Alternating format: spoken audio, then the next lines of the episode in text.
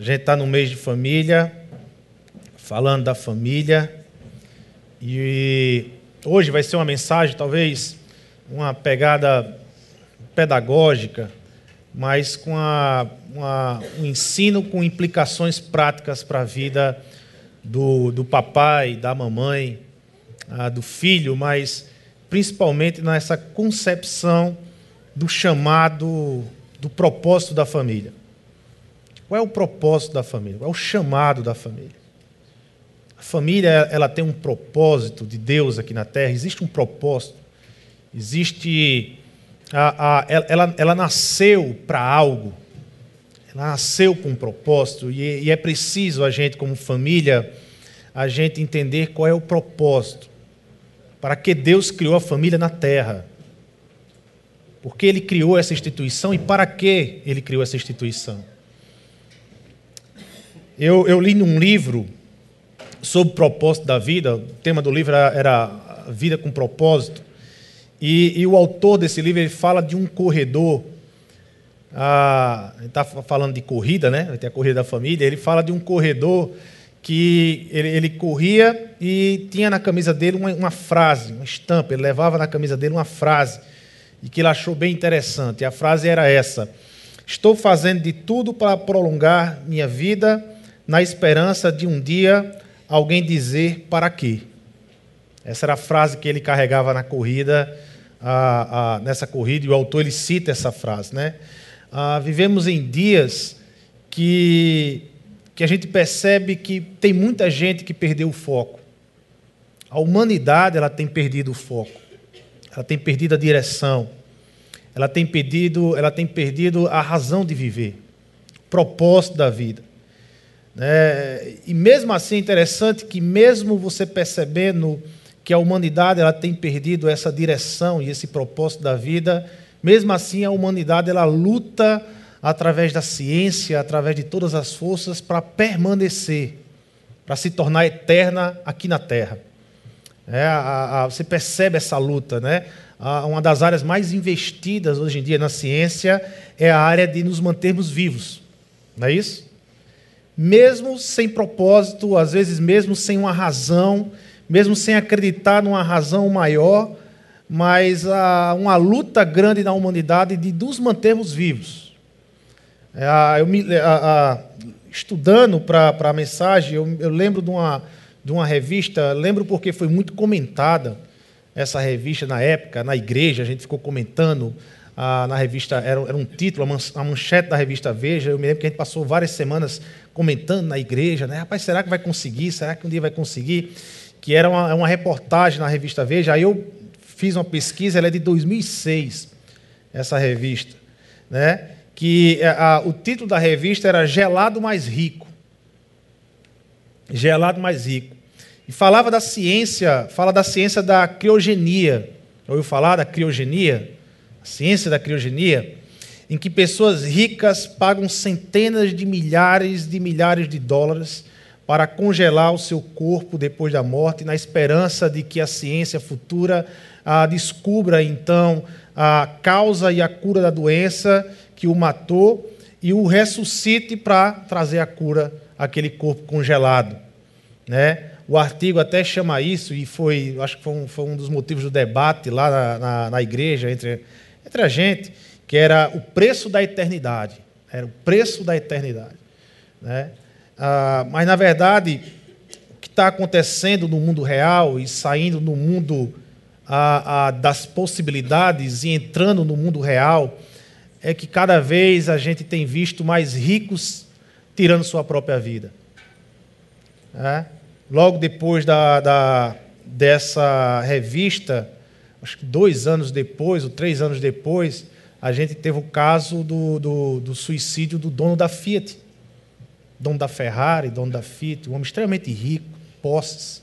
Né? É uma pessoa que, materialmente falando, não teria nenhuma dificuldade de viver, mas ele perdeu a razão de viver. Ele perdeu, ele entrou numa crise existencial e ele perdeu a razão de viver. E ele tirou sua própria vida. Por que esse desespero? que é que leva a humanidade a estar vivendo esse tempo de desespero? mais recente, agora no nosso contexto de cidade, ah, nós temos aí o, a, a, o problema, né, uma, uma, epidemia mesmo, na ponte Nilton Navarro. Há um cálculo aproximado que de janeiro para cá, algo em torno de 400 pessoas procuraram tirar a vida naquela ponte. Grupos evangélicos, e agora que começou com a mobilização de um grupo evangélico, mas que agora se mobiliza vários grupos evangélicos, católicos, espíritas, ah, ah, e tantos outros, ah, ali na ponte, tem tentado impedir as pessoas de tirarem sua própria vida. Dias lá que chegam a média de 48 pessoas que eles conseguem evitar um suicídio. Dia é uma epidemia.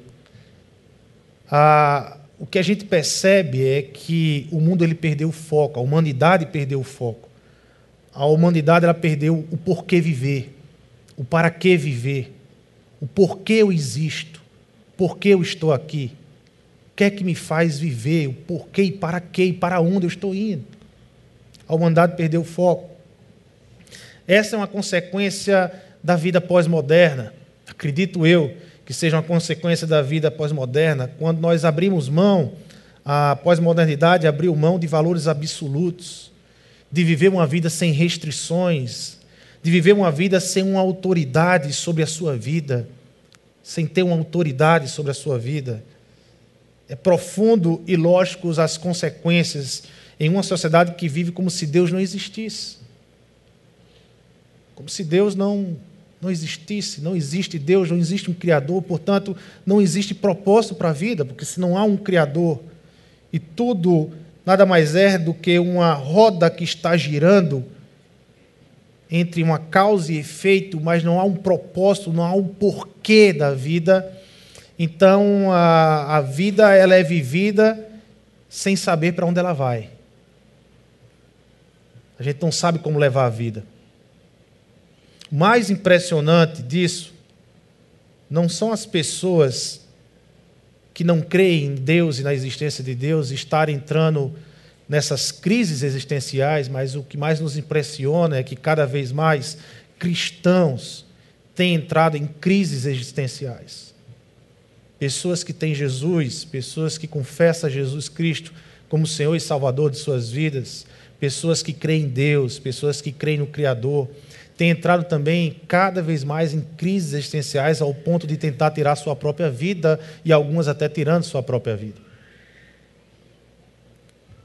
cristãos que chegam na metade da sua caminhada de vida e perguntam: o que estou fazendo com a minha vida?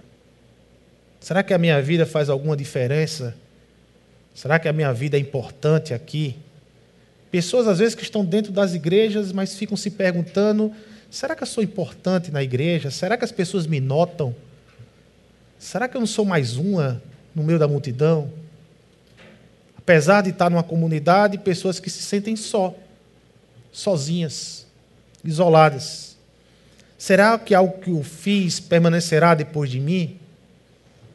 Pessoas que talvez nessa caminhada cristã, ao final, perceberão que botaram a escada na parede errada e acabou subindo no muro errado. Nessa caminhada. Não é à toa que os principais credos cristãos, os principais credos cristãos, eles começam logo respondendo uma pergunta: qual é o fim principal do homem? Qual é o propósito da vida do homem? Por que Deus criou a humanidade? Qual é o propósito? O que é que Deus quer? Quase que todos os credos cristãos, eles começam respondendo essa pergunta. E todas as respostas, não há diferença de uma palavra ou outra, mas todas as respostas trazem a, a, a uma mesma resposta. Todos os créditos cristãos trazem uma mesma resposta: glorificar a Deus e desfrutá-lo para sempre. Qual é o propósito da vida? Glorificar a Deus e desfrutar da presença de Deus para toda a eternidade. Desfrutar da presença de Deus. Graças a Deus que quando você vai para as Escrituras e para a Bíblia, ela não demora muito a responder o propósito da vida. Você não, você não passa muito tempo lendo a Bíblia, se você começar do primeiro livro de Gênesis, você não vai passar muito tempo lendo a Bíblia para encontrar o propósito de viver. O propósito da Bíblia. Propósito do chamado. O primeiro capítulo da Bíblia ela já responde a questão de nossas vidas. Ela já responde a grande questão de nossas vidas. Primeiro capítulo, Gênesis 1, já começa respondendo a grande pergunta da humanidade: Por que eu estou aqui? Para que eu estou aqui? Primeiro capítulo da Bíblia já responde essa questão, mas é interessante que a resposta a essa questão envolve família. Envolve família.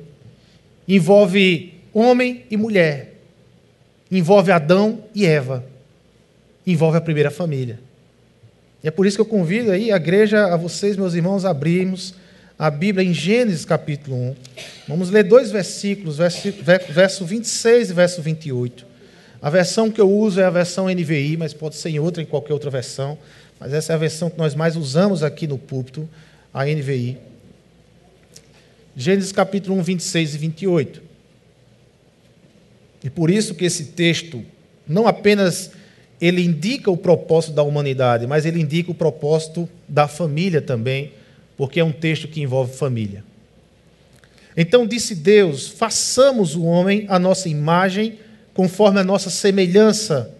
Domine ele sobre os peixes do mar, sobre as aves do céu, sobre os animais grandes de toda a terra e sobre todos os pequenos animais que se movem rente ao chão.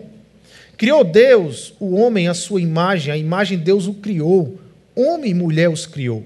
Deus os abençoou e lhes disse: Sejam férteis e multipliquem-se. Encham e subjuguem a terra. Dominem sobre os peixes do mar, sobre as aves do céu e sobre todos os animais que se movem pela terra. Senhor Deus e Pai, nos permita esta manhã compreendermos a tua palavra entendermos mais a tua palavra, entendermos o propósito da vida e assim entendermos o propósito da família, Senhor. Nos ajuda nessa caminhada, que sabermos do ponto inicial, sabermos o porquê de todas as coisas, se torne um alicerce seguro para eu andar com a minha família, para eu andar aqui nessa terra, Senhor. Que saber o porquê eu fui criado e para que eu fui criado, o porquê eu fui resgatado e para que eu fui resgatado, ah, enche o meu coração de esperança e de paz que vem do Senhor. É em teu nome, Jesus, que nós oramos e te agradecemos. Amém. Entendermos esse texto, é, é preciso a gente entender o contexto maior do texto. Existe um contexto maior desse texto aqui. Quando Moisés ele escreve Gênesis, ah, Moisés escreve em meio a um povo que saiu do Egito, era um grande povo, uma grande multidão, Israel, era um povo escravo no Egito, e esse povo sai do Egito, é liberto por Deus no Egito. Se você quiser saber mais, vai lá em Êxodo e você vai ter a história da libertação desse povo. E esse povo sai do Egito com Moisés, só que é um bando de escravos. E Deus estava formando Israel, Deus estava formando uma nação. E, e, e, essa nação precisava entender o início de todas as coisas, não mais o início de todas as coisas conforme a narrativa dos egípcios, mas agora o início de todas as coisas conforme a, na, a narrativa de Deus, a, o início de todas as coisas de verdade. Israel precisava entender isso.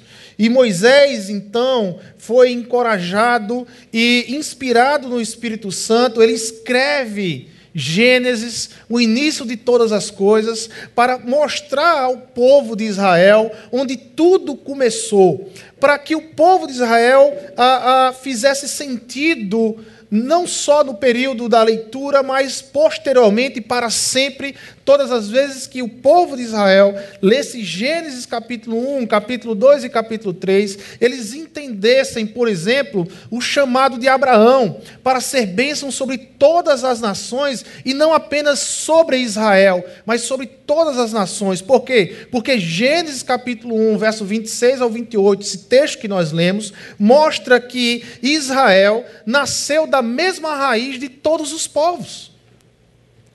Ah, não tem diferença.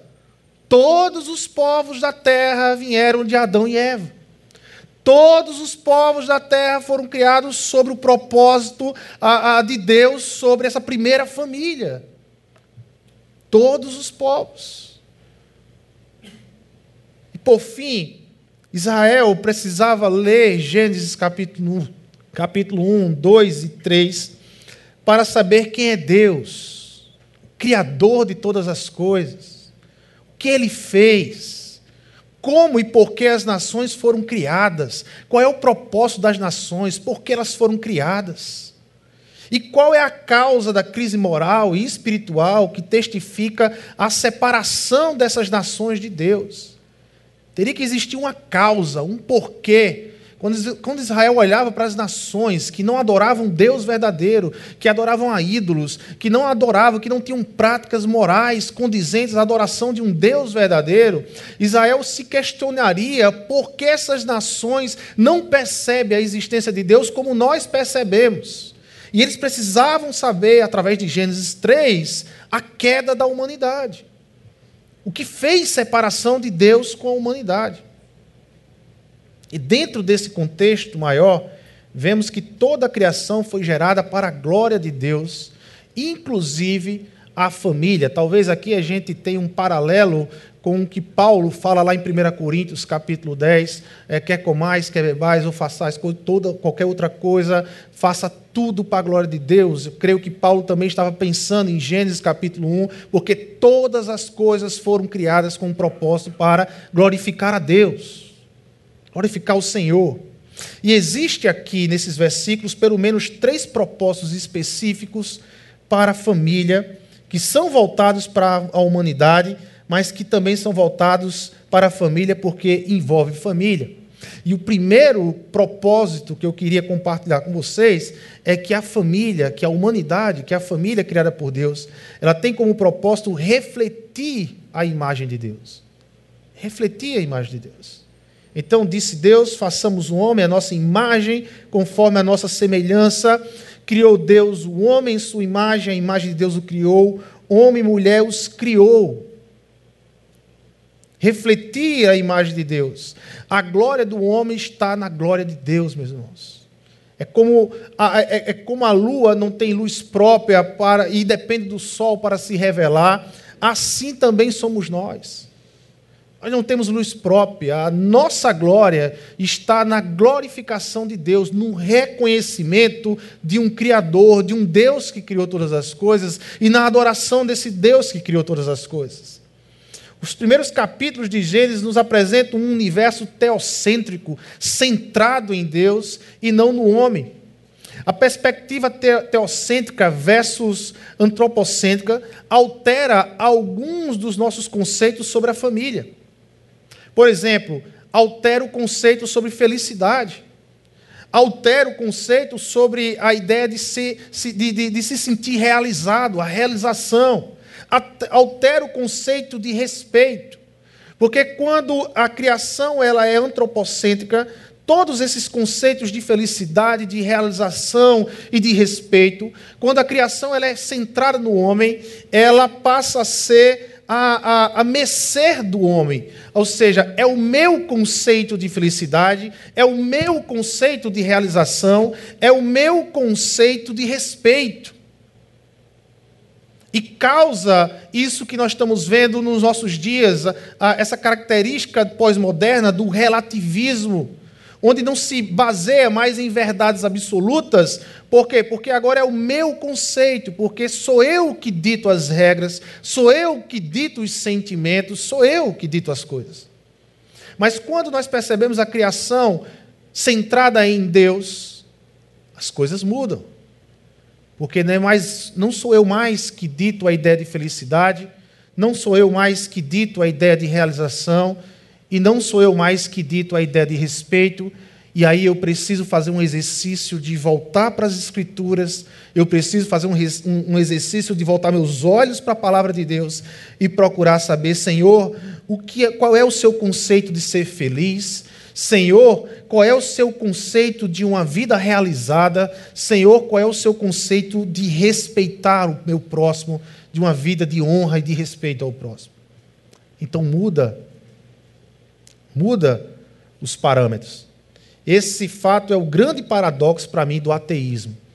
O homem que clama que não há Deus nega seu próprio valor. O homem que clama que não há Deus, ele nega seu próprio valor. Porque o nosso valor, meu irmão, o valor que você tem, está em Deus. Ele te criou. E esse é o seu grande valor. Esse é o seu grande valor. E o resultado de uma vida sem valor, o resultado de uma vida desvalorizada que o ateísmo prega, é aborto, eutanásia, desespero, vida sem propósito, vida sem valor. Esse é o resultado. Por isso, nós podemos dizer, como diz o salmista lá no Salmo 29, versos 1 e 2: Atribua um Senhor, ó seres celestiais, atribua ao Senhor glória e força, atribua ao Senhor a glória que o seu nome merece, adorem o Senhor no esplendor do seu santuário. Mas que imagem é essa a ser refletida por nós? Que tipo de imagem é essa que nós precisamos e que precisa ser refletida por nós? Primeiro, ela é uma imagem plural e singular.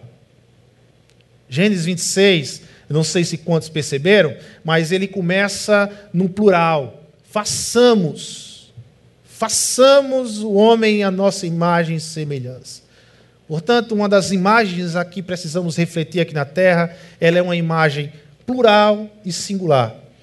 A criação humana, ela foi diferente do restante de toda a criação. Quando Deus nos criou, ele nos criou e diz as escrituras a sua imagem e a sua semelhança. Nós não somos deuses. Deus não nos criou igual a ele. Deus nos criou semelhante a ele, mas não igual a ele. Portanto, nós não somos deuses, mas recebemos alguns atributos do próprio Deus.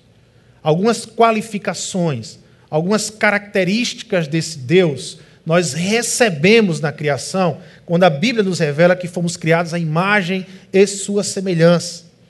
Deus quis compartilhar alguns de seus atributos e com isso estabelecer uma relação conosco.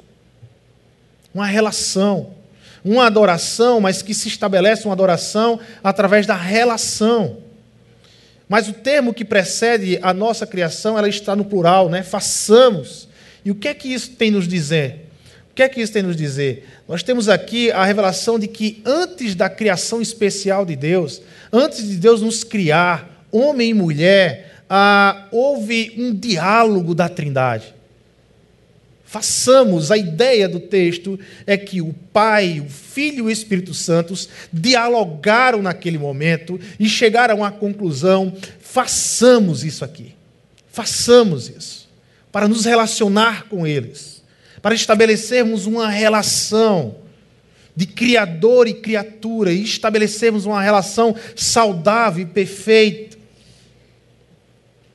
isto quer dizer que carregamos em nosso DNA um projeto relacional, de amor, de honra e respeito, porque é assim que se relaciona a Trindade, é assim que o Pai se relaciona com o Filho, que o, que o Filho se relaciona com o Espírito Santo, que o Espírito Santo se relaciona com o Pai e com o Filho. Eles se relacionam em um relacionamento de amor, de honra e respeito, e nós fomos criados e gerados para que refletíssemos esse relacionamento aqui na terra de amor, de honra e de respeito um com o outro.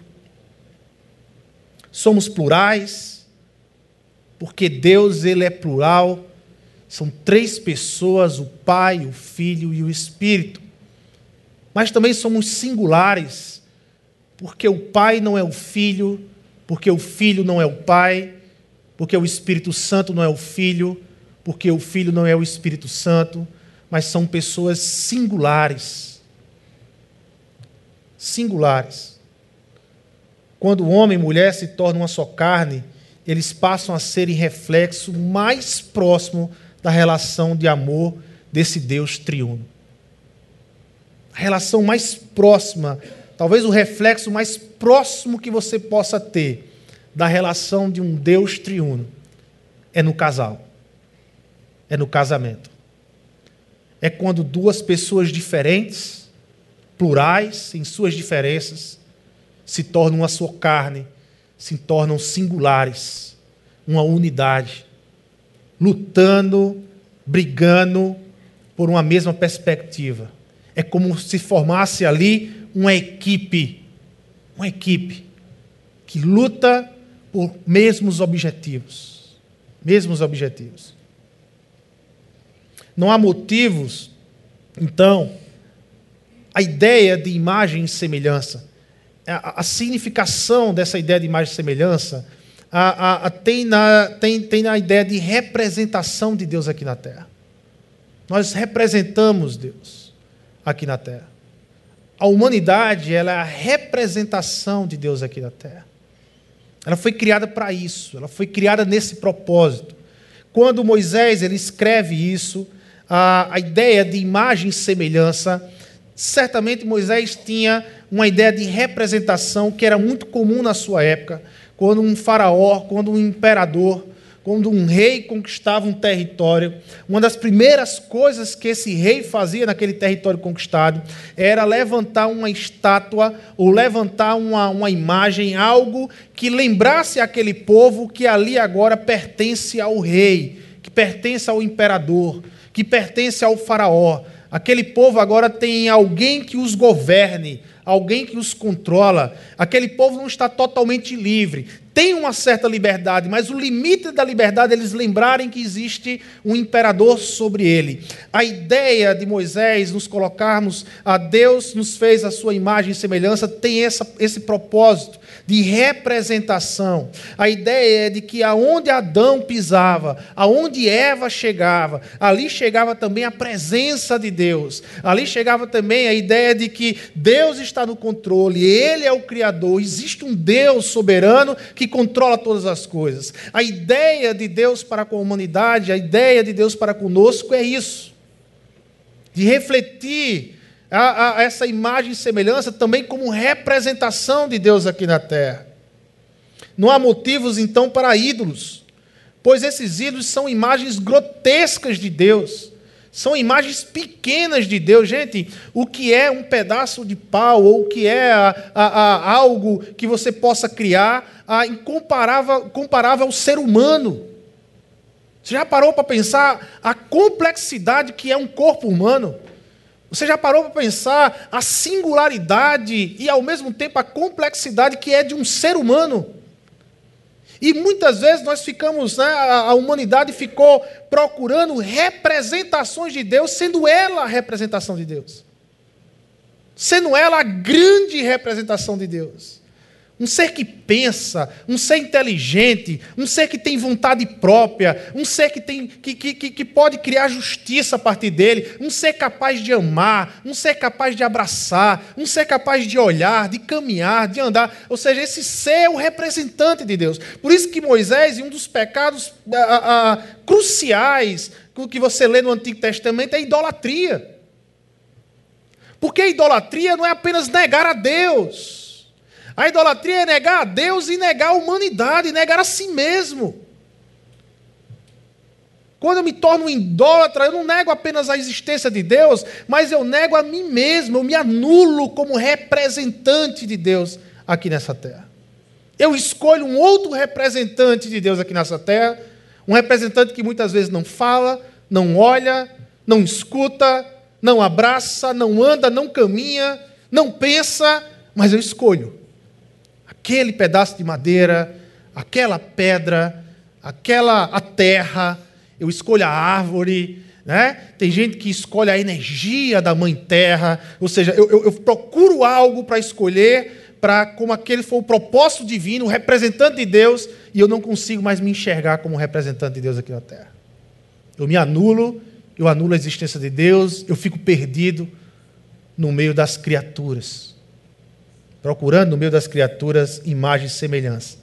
Mas a imagem e semelhança também, ela é desenvolvida e refletida como comunidade. Somente na comunidade é que podemos refletir algo inerente a Deus como comunhão. E aqui entra a família. Comunhão. Aonde é que você vê estabelecido uma comunhão permanente que não para, que continua, que se expressa ah, que tem suas crises, que tem suas lutas, mas está lá permanentemente ah, refletindo comunhão, Família. Família. Comunicação. Precisamos refletir a comunicação. Por quê? Porque nós nascemos de um Deus comunidade. Nós nascemos de uma trindade. Nós nascemos do Pai, do Filho e do Espírito Santo que se comunicavam. E é inerente a nós a nos comunicarmos também. E é na família tão necessário a comunicação. É tão necessário a conversa, é tão necessário sentar e olhar olho no olho com a esposa, com o marido, com os filhos. Porque quando nós fazemos isso, nós refletimos perfeitamente a imagem desse Deus trino, comunidade da Trindade. Refletimos isso quando exercemos a comunicação no meio de nossas famílias. Refletimos o amor quando amamos, e aqui amor não tem a ver com, com, com libertinagem, mas o amor em, em, em, em sua total a, a, sua plena, de forma plena na, na família. O amor que ama, o amor que perdoa, mas o amor também que disciplina, o amor que diz que o que está errado, o amor que diz, olha, isso não dá certo, o amor que diz, olha, meu marido, pare aí, porque o que você está fazendo está fazendo errado e tem afetado o meu coração. O amor que permite que o marido chegue para a esposa para dizer, olha, pare um pouco com isso aqui, porque o que você faz, esse tipo de vida que você está levando, tem afetado o meu coração. Essa sua atitude eu não tenho gostado. Isso é amor. O amor que não permite que o outro a, a, continue fora da realidade da, da, do reflexo de uma trindade, de um Deus trino.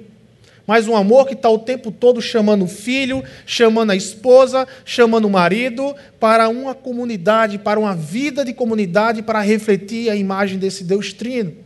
A aliança o Pai tem uma aliança com o Filho, o Filho tem uma aliança com o Espírito Santo, a Trindade tem uma aliança entre elas, e a Trindade nos cria a imagem e semelhança para refletirmos a aliança de Deus aqui na terra. O casamento, o casamento na pós-modernidade tem sido encarado como um contrato.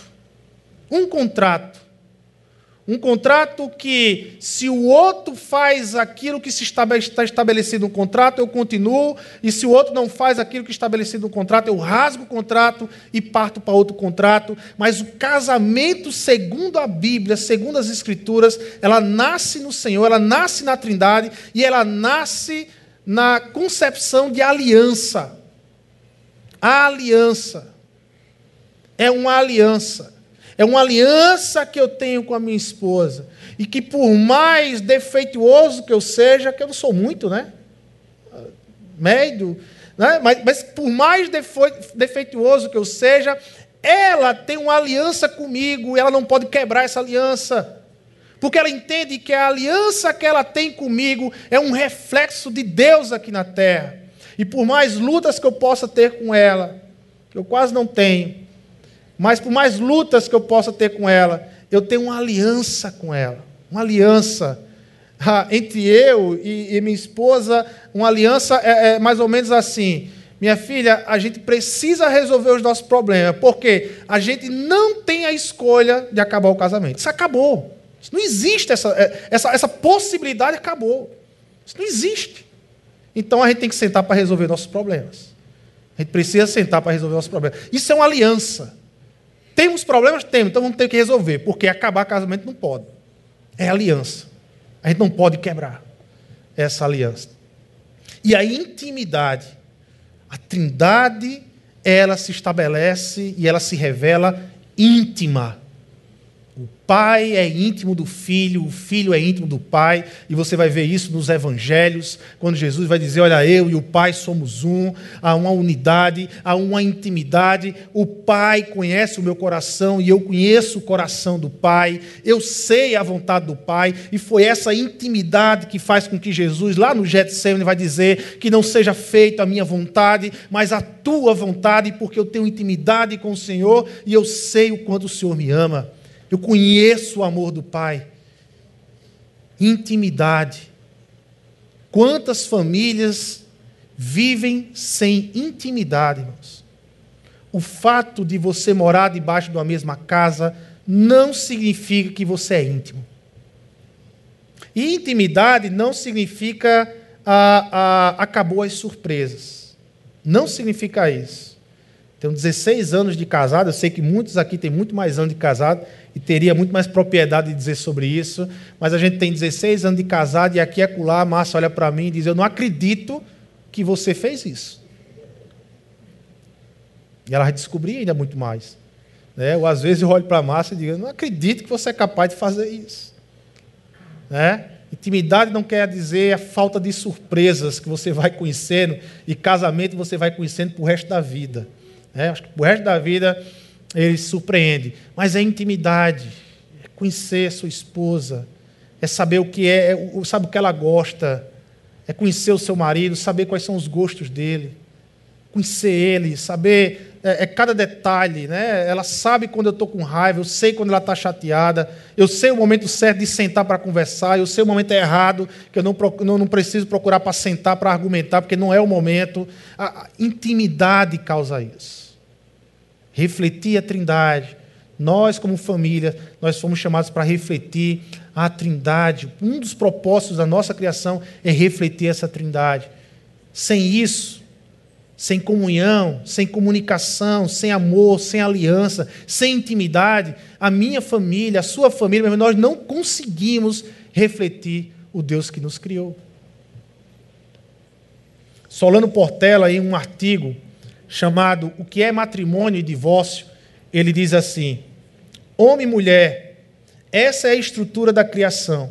Por mais que os homens tentem pervertê-la ou transformá-la, por mais que tentem se enganar, prescrevendo felicidade e adequação a outros esquemas de gênero, a humanidade retratará sempre essa estrutura de gênero.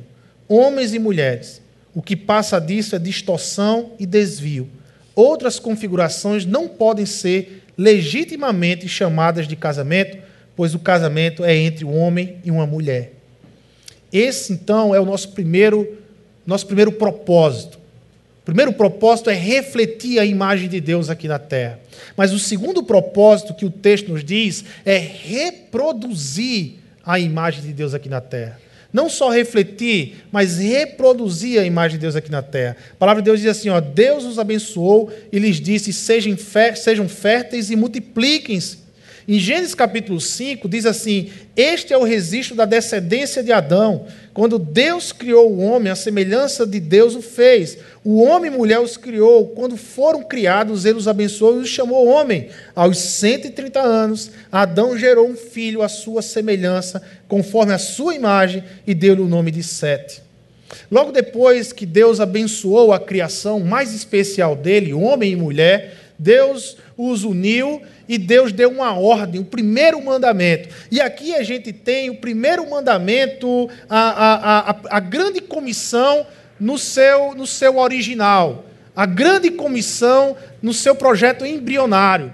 Lá em Mateus 28, Jesus vai dizer o quê? Ide e fazei discípulo em todas as nações, batizando-os em nome do Pai, do Filho e do Espírito Santo a, a ensinando-os a guardar tudo aquilo que vos tem ensinado, e eis que estarei convosco até a consumação do século.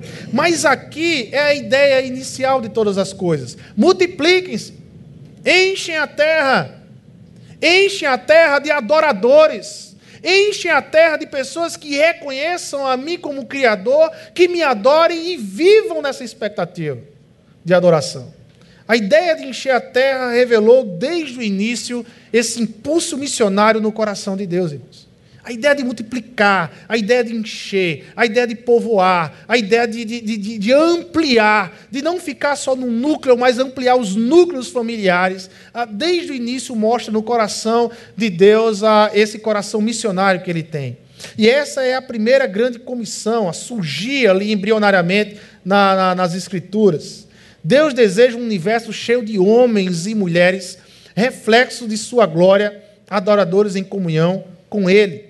Este processo aconteceria, irmãos, de forma natural na construção das famílias.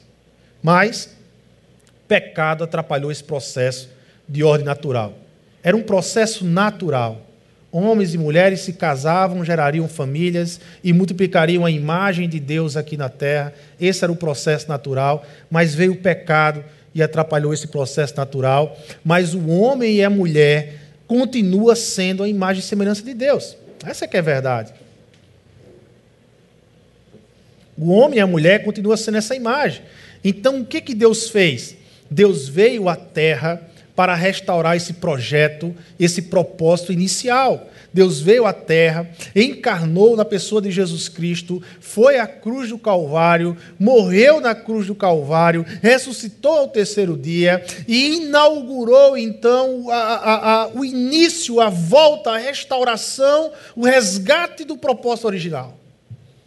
Agora, através de uma ação do Espírito Santo de Deus de voltarmos a refletirmos e de voltarmos a reproduzirmos a imagem de Deus aqui na terra, agora através do Espírito Santo de Deus.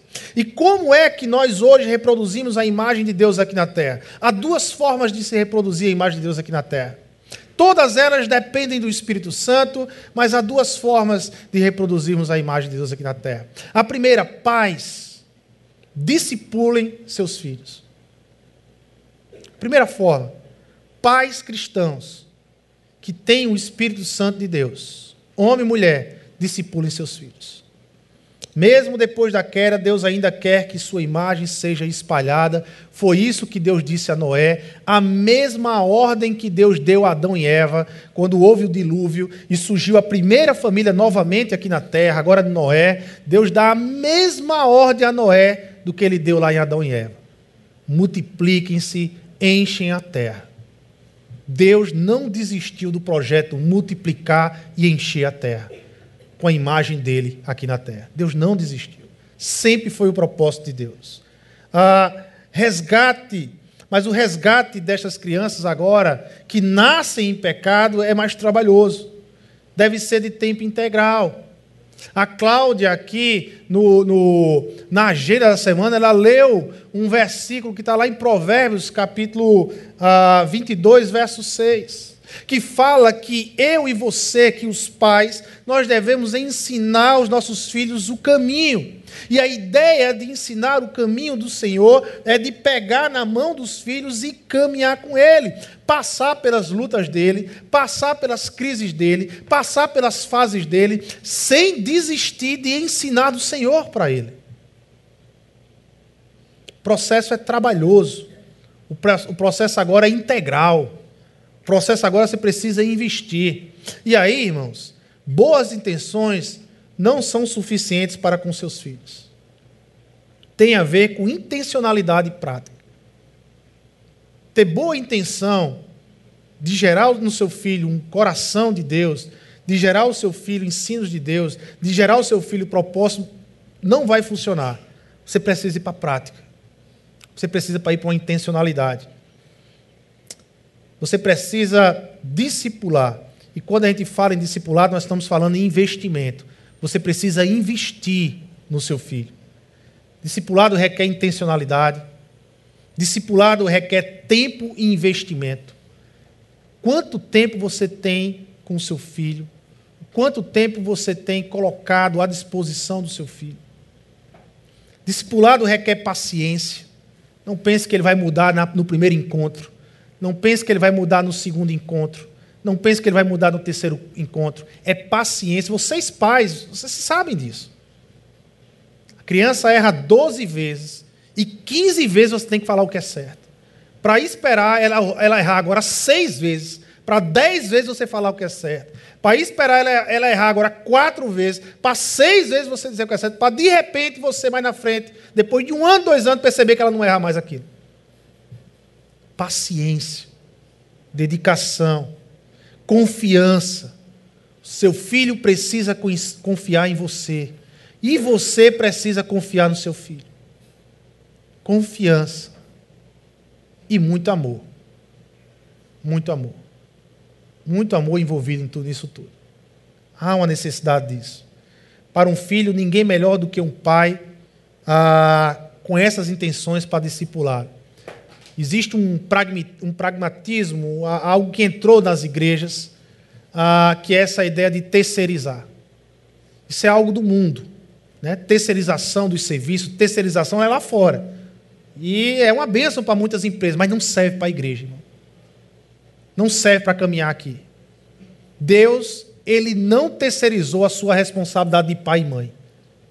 Não pense que as estruturas da igreja, não pensem que as células, não pensem que o discipular, não pense que as estruturas da igreja, as ferramentas que a igreja, com, com, com, com os serviços voluntários, oferecem para a igreja, não pense que isso su vai substituir a, o seu chamado de ser pai e mãe na vida do seu filho, de discipular o seu filho. Não substitui. Não terceirize. Não lance responsabilidade para ninguém porque ela é sua. Ela é nossa responsabilidade. Nossa responsabilidade. É minha responsabilidade dos meus filhos. Minha, minha e da, da minha esposa. Nossa responsabilidade dos meus filhos. A igreja é uma benção em vários aspectos. Mas isso não quer dizer que eu tenha a minha responsabilidade e jogue para outro e diga: ah, meu filho não ficou na igreja porque. Ah, também a igreja, né? Não olha para o meu filho, não tem algo específico na idade dele do jeito que ele quer, porque tem gente que acha que a igreja tem que ter algo específico na idade dele e do jeito que ele quer. Não dá, meu irmão. Não dá. A igreja não é um shopping center, não é um supermercado para fazer isso. Não dá. Por último, irmãos, por último, Deus, Ele quer que a gente represente o reino dele aqui na terra. Dominem sobre os peixes do mar, sobre as aves do céu e sobre todos os animais que se movem na terra. Quando Deus lança a humanidade na tarefa de o representá-lo na criação, nos tornamos seus vices-regentes deste Deus. Vices-regentes. Nos tornamos vices-regentes. Quando Moisés relata esses acontecimentos, certamente ele tem em mente as instituições da sua época, como a gente falou. A ideia de representação, a ideia de dominar, a ideia de dar forma e encher a terra, como Deus fez. Esse trabalho de dar forma e encher a terra, ele continua através de nós, ele continua através da igreja. Ele continua através da igreja. A ideia de dar forma, encher, de, de, de, de preencher a terra com o reino dele, de multiplicar, de fazer discípulo.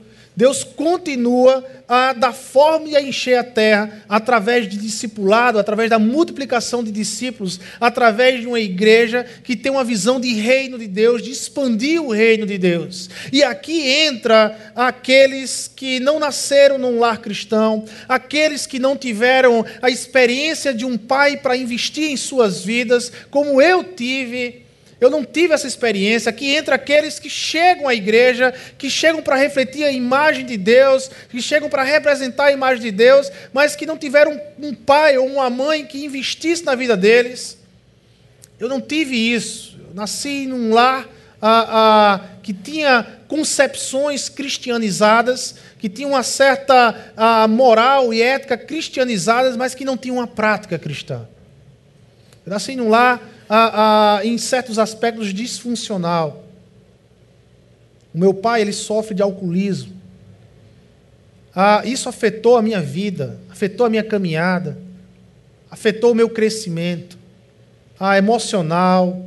Ah, eu não tinha contato espiritual. Mas um dia, por meio da graça do Senhor, eu conheci o Evangelho. Eu conheci Jesus Cristo. Alguém que é da igreja, que é um agente do reino de Deus, chegou na minha vida e apresentou o Evangelho. Um dia num culto, então tudo se fez sentido. Eu entendi o Evangelho, eu entendi quem é Jesus na minha vida, eu aceitei, eu quero caminhar com esse Jesus. Eu me lembro, fui aqui à frente, a, a, na, na, igreja onde eu me converti, fui lá na frente, a, o pastor orou por mim, e lá nós começamos uma caminhada. E sabe de uma coisa? Lá na igreja, nessa grande família, Deus me deu um pai, Deus me deu irmãos mais velhos, Deus me deu tios, Deus me deu tias, Deus me deu mães. Cara, Deus tratou comigo e Deus curou as mágoas e as feridas da minha vida e me devolveu para a minha família para perdoar eles e amar eles e amar cada vez mais eles. Reproduzir, representar o reino de Deus. Esse é um chamado para nossas famílias, como igreja, como grande comunidade. Quantos órfãos estão lá fora? Quantas pessoas órfãos da presença de Cristo, da presença do Evangelho, da presença de Deus lhe cerca, irmãos? Quantas pessoas órfãos disso estão ao seu lado? Talvez dia a dia no trabalho, na escola. Quantos estão órfãos desse Evangelho transformador, desse Deus que transforma todas as coisas? Quantos estão órfãos disso? Em Cristo, os casamentos podem voltar a refletir a imagem de Deus. Talvez quantos casamentos aqui mesmo na igreja estejam quebrados. Quantos casamentos, talvez aqui mesmo na igreja, estejam a, a, a não mais refletindo a imagem de Deus. Mas entenda a mesma palavra que a Amanda disse nessa última música: em Cristo, seus casamentos podem voltar a refletir a imagem de Deus. Talvez quantos casamentos você conhece aí fora que lhe cerca que estejam desmantelados, quebrados. Cristo Jesus é a única esperança desses casamentos. Em Cristo, os corações de pais e filhos podem ser reconciliados. Pais que não conseguem falar mais com seus filhos, filhos que não falam mais com seus pais, mas em Cristo Jesus, esses corações podem ser reconciliados. Em Cristo podemos fazer discípulos em nossa casa e em todas as nações e em todo lugar que a gente for. Mas somente em Cristo. A única esperança das famílias da terra, a única esperança da nossa família é Cristo Jesus. É renascermos em Cristo Jesus. Porque Jesus, ele foi o único homem que cumpriu 100% seu papel na criação. Foi o único que cumpriu 100% seu papel na criação. Para concluir, nós não precisamos congelar nossos corpos com a esperança que alguém encontre uma cura para uma doença, quando nós não temos a cura para a alma. Não adianta, não adianta curar corpo se a alma está doente. Não adianta se manter na terra numa perspectiva eterna se a alma está morta, se não há mais vida no Senhor Jesus. esperança continua sendo a cura da alma. A esperança continua sendo a cura que vem de dentro para fora. A cura do coração, que cura todos os males. Só Jesus Cristo, irmãos. Mesmo depois da queda, temos motivos para viver e ser feliz. Mesmo no mundo pós-queda, quero dizer que você tem motivos para viver e ser feliz. Ser feliz. Refletir a imagem de Deus, seus atributos, como indivíduos e como família, parecendo como Cristo, isso é alegria, isso é felicidade. Todas as vezes que a gente consegue, de alguma forma, refletir a imagem de Cristo aqui na terra. Não é sempre que a gente consegue, não. A gente somos falhos, limitados. Mas quando conseguimos isso, ah, nos anjos de alegria. Quer um outro propósito, um outro propósito de ser feliz aqui na terra? Reproduzir a imagem de Deus nos filhos e em missões, recrutando em toda a terra, a partir da sua família, adoradores a Cristo Jesus. Tem felicidade maior para um pai, para uma mãe, quando vê o seu filho entregando o coração a Jesus Cristo? Não tem. Não tem. De ver o seu filho crescendo e amadurecendo, criando uma consciência que antes era inconsciente, mas agora criando uma consciência da existência de Deus, da presença de Deus e da graça dele, não tem preço. Alegria demais. Representar o reino de Deus em nosso trabalho, em nossa casa, nosso vizinho, na rua, no bairro, na escola, representar o reino de Deus, tem propósito que enche mais o nosso coração de alegria.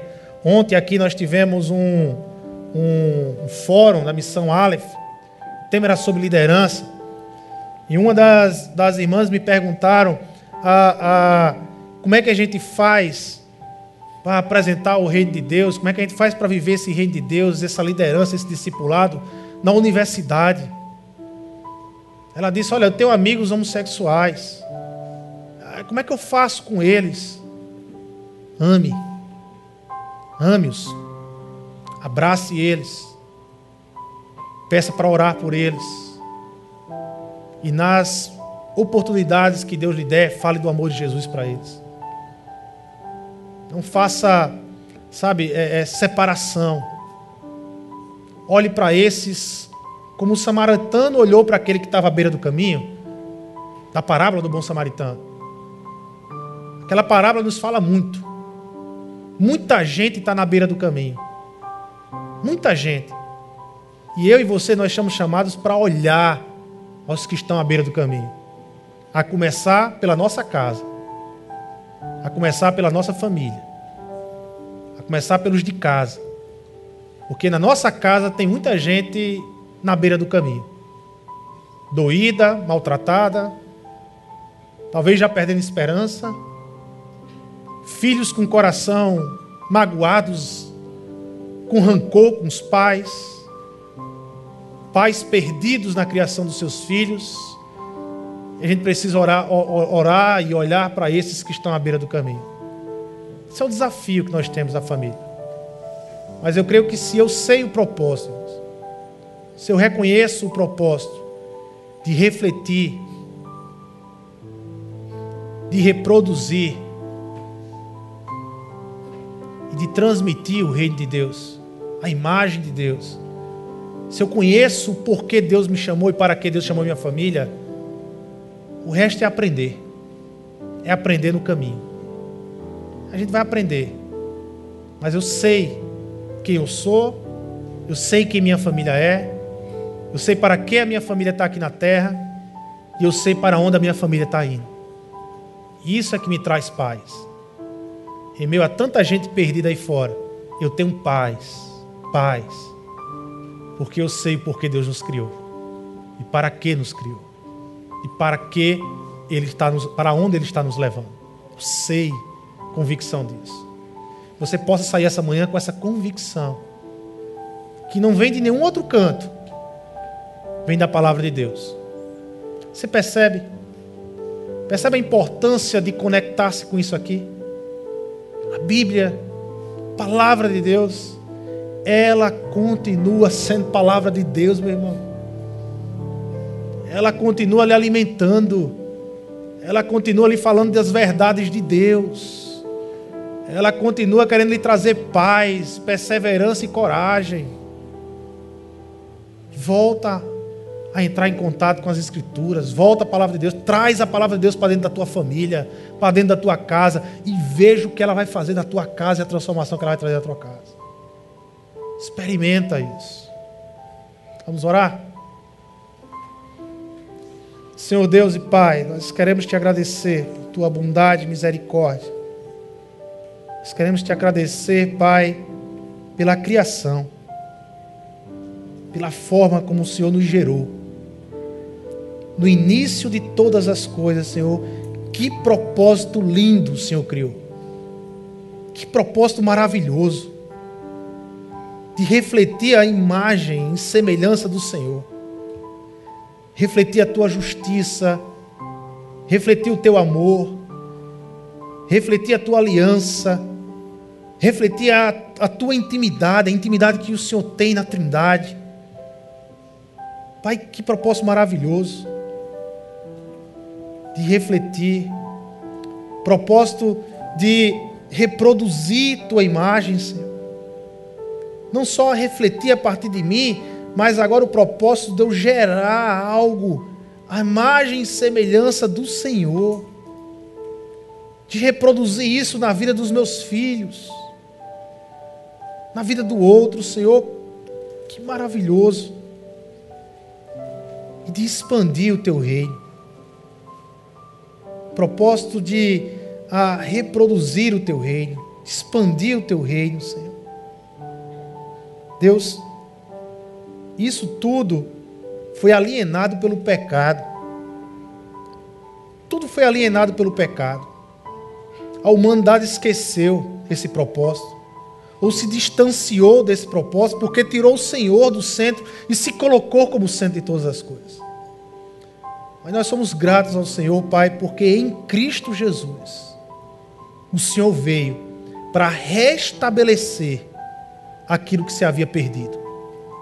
Em Cristo Jesus o Senhor veio restaurar aquilo que foi perdido, Pai amado, pelo pecado. E agora em Cristo Jesus, eu e a minha família, nós podemos voltar a viver os teus propósitos, Senhor.